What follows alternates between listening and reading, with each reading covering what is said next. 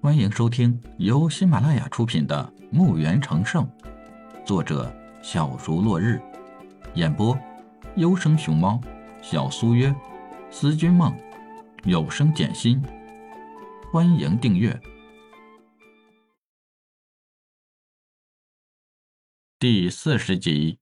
李海想到这儿，直接打开了系统，购买各类车床、自动化炼钢炉。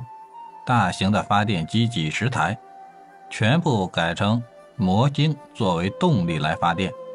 又购买了大量的如何操作机床的书、炼钢书等等现代化的书。本来想买光碟、影碟机和电视，不知为什么买不成，把这些设备放到开出来的山洞里。无奈又买了几十台电焊机。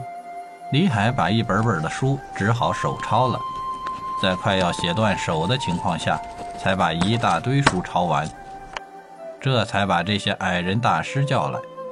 当矮人看到这些奇奇怪怪的、巨大的物体，都被吓到了。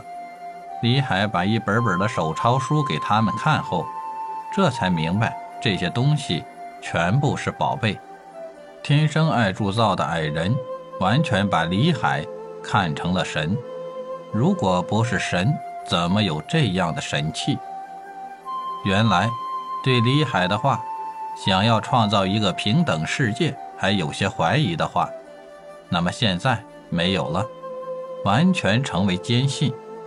山洞内全部是电灯，明亮极了。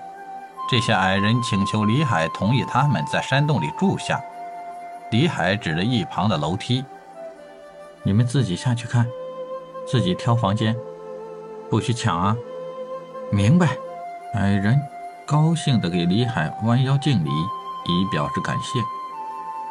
李海没再理会他们，先让他们学会那些知识，再教他们练气术，然后带人把电线连接到每个房间，线路全部都是从地下走的，这样每个家就都有了电灯。屋子里就明亮多了。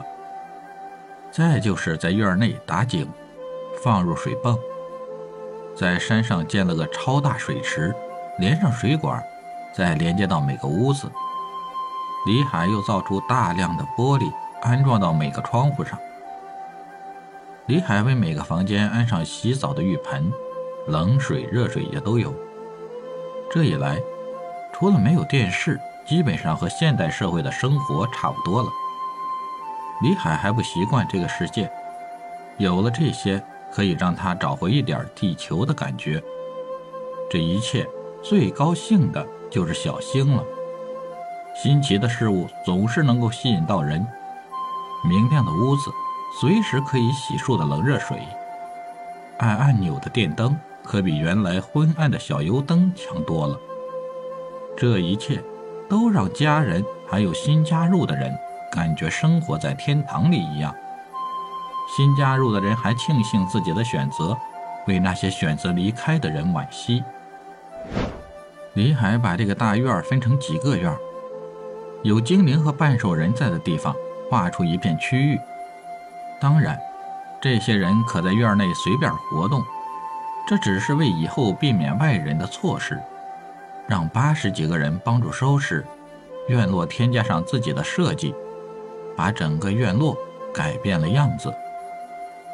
安顿好这些，李海根据这里的建筑风格，从外面找来人，开始建造四层店面。找来老大，又找来几个人负责监督这些人干活。其实，主要是不让这些人在院内胡乱走动。李海不愿。让外人知道这里的一切变化。忙完这些，他又进入了山洞。矮人的学习能力很强的，李海将一些初级炼气术教给矮人，惹得这些矮人又是感激又是行礼，搞得李海倒不好意思了。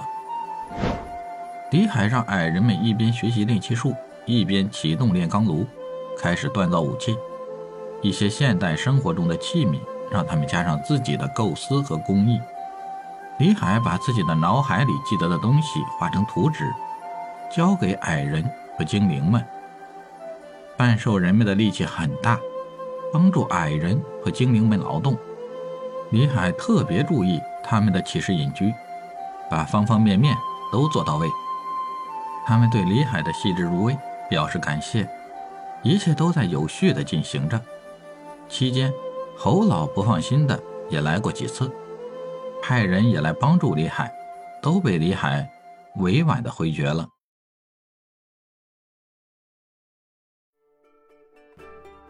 本集已播讲完毕，请订阅专辑，下集更精彩。